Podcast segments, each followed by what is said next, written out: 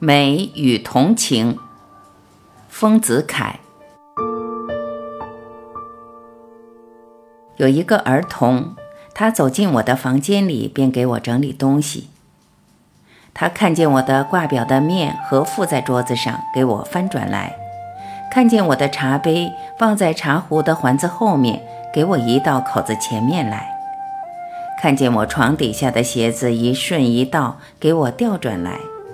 看见我臂上的立服的绳子拖出在前面，搬了凳子给我藏到后面去。我谢他，哥儿，你这样勤勉的给我收拾。他回答我说：“不是，因为我看了那种样子，心情很不安适。”是的，他曾说，挂表的面和附在桌子上，看他何等气闷。茶杯躲在他母亲的背后，教他怎样吃奶奶；鞋子一顺一倒，教他们怎样谈话。利弗的辫子拖在前面，像一个鸦片鬼。我实在钦佩这哥儿的同情心的丰富，从此我也着实留意于东西的位置，体谅东西的安适了。他们的位置安适，我们看了心情也安适。于是我恍然悟道，这就是美的心境，就是文学的描写中所常用的手法，就是绘画的构图上所经营的问题。这都是同情心的发展。普通人的同情只能给予同类的人，或至多给予动物，但艺术家的同情非常深广，与天地造化之心同样深广。能普及于有情、非有情的一切物类。我次日到高中艺术科上课，就对他们做这样的一番讲话：世间的物有各种方面，个人所见的方面不同。譬如一株树，在博物家、在园丁、在木匠、在画家所见，个人不同。博物家见其性状。园丁见其生息，木匠见其材料，画家见其姿态。但画家所见的与前三者又根本不同。前三者都有目的，都想起树的因果关系；画家只是欣赏目前的树的本身的姿态，而别无目的。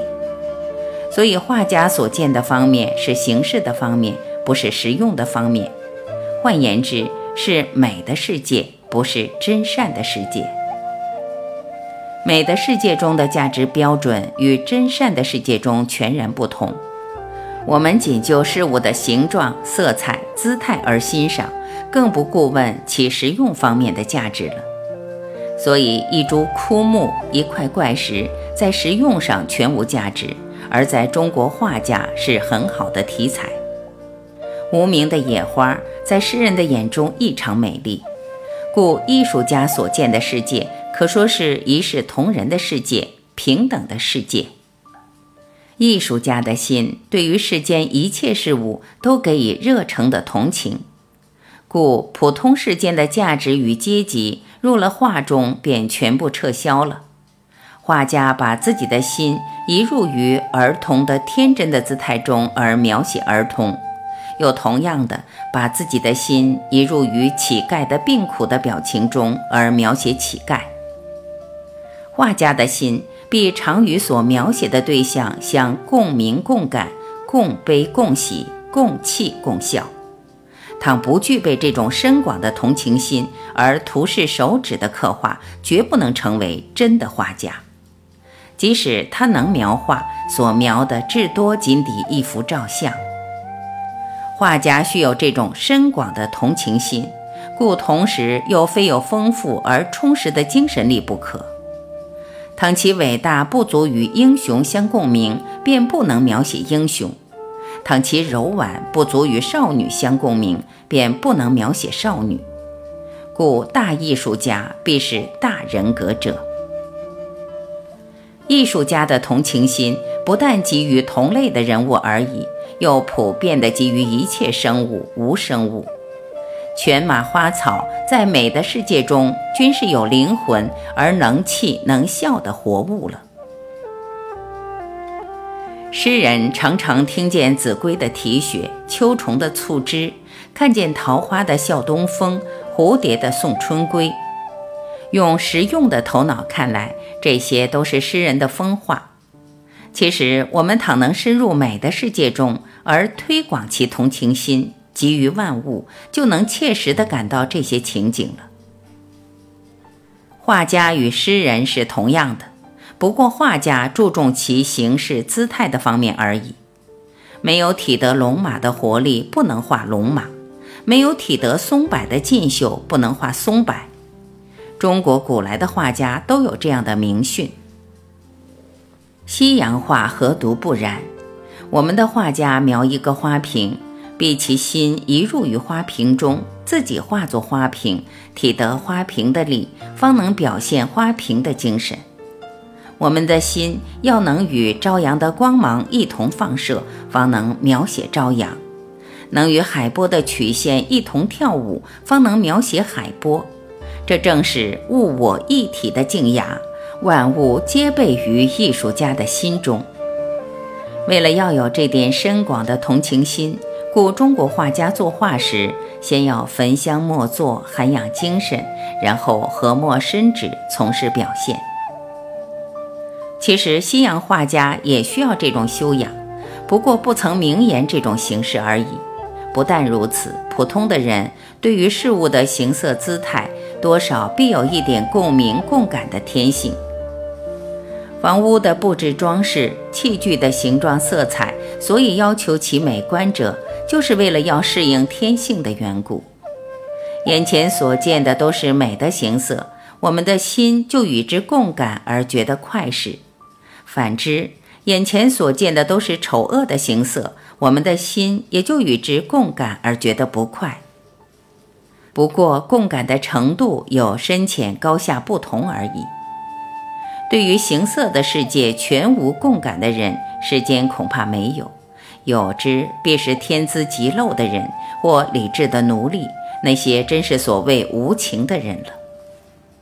在这里，我们不得不赞美儿童了，因为儿童大都是最富于同情的。且其同情不但给予人类，又自然地给予猫犬、花草、鸟蝶、鱼虫、玩具等一切事物。他们认真地对猫犬说话，认真地和花接吻，认真地和人像玩耍，其心比艺术家的心真切而自然得多。他们往往能注意大人们所不能注意的事，发现大人们所不能发现的点。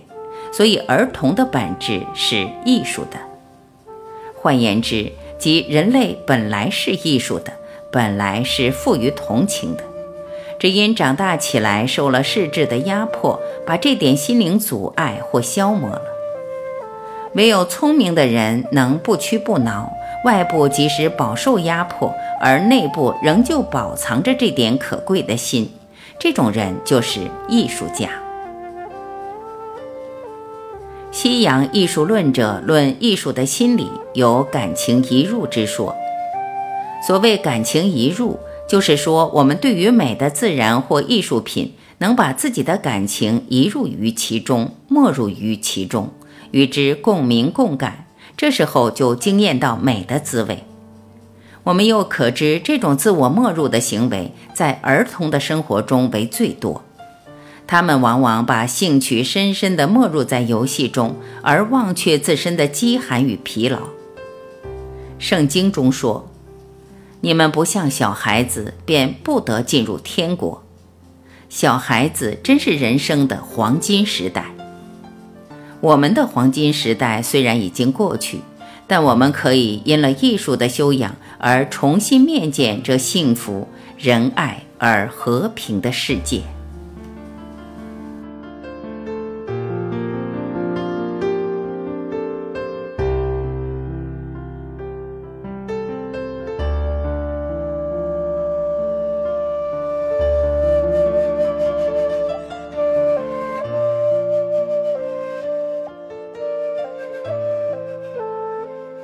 感谢聆听，我是晚琪，再会。